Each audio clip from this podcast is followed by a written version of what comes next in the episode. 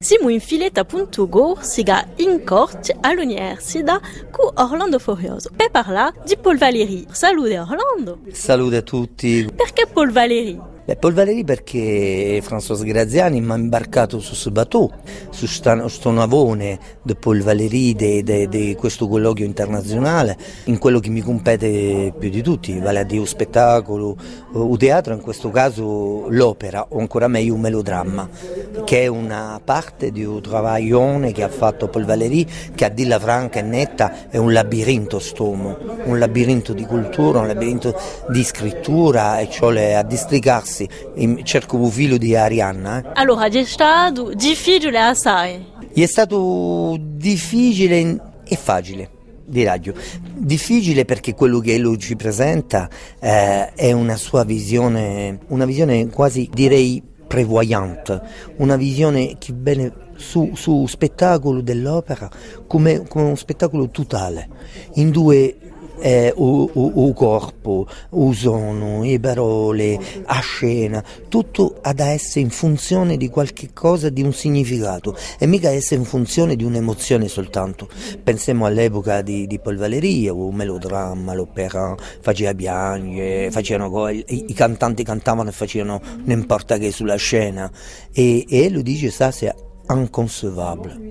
inconcevable. E dunque lui pensa di creare un, un, un'opera che sia liturgica, liturgica in senso della solennità di un fatto. E scrive quest'opera su Anfione, che è un mito greco dell'uomo che costruisce le mura di Tebe, e, in questo caso gli fa costruisce un tempio di Tebe, lo scrive come, come un, un, rito, come, come, come un, una tragedia greca, con musica, con canti, con coro, con scene, con, a volte esagererei a penuccia, a voler fare grandi, grandi cose tu povero mettere in scena, tu, tu, ti trovi di fronte a tutto questo e dici oh mamma, che est-ce que je vais faire? Per esempio? Beh, per esempio ci sono di, didascalie fortissime in questo libretto, in due lui descrive eh, a scena. Dice c'è da stare una montagna una montagna sulla scena da sta una montagna di granito e basalto. Una montagna. Una montagna, mica, mica pochi affari.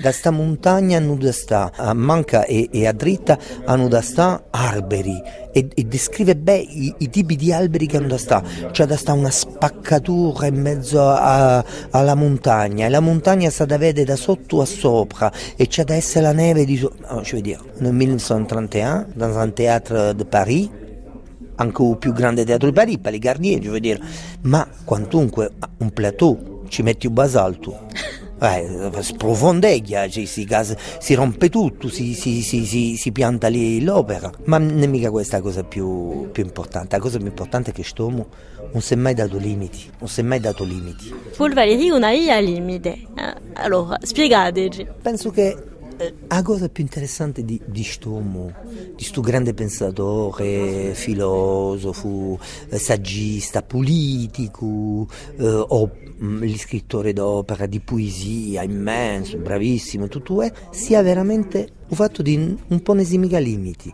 Un punto di riferimento di sua vita è stato Leonardo da Vinci. Leonardo da Vinci. Era, era per lui, Leonardo da Vinci era per lui l'uomo per eccellenza e, e noi sappiamo che Leonardo da Vinci era l'uomo che provava, senza limiti provava, anche se sapeva fare cose normalmente e lui provava di farle in un'altra maniera.